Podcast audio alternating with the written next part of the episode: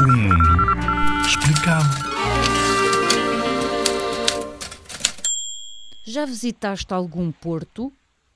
Acontecem muitas coisas num porto e Portugal tem muitos ao longo da costa e nas ilhas. Concentra atividades ligadas ao mar, como a pesca, mas também de empresas. No fundo, faz a ponte entre a terra e o mar.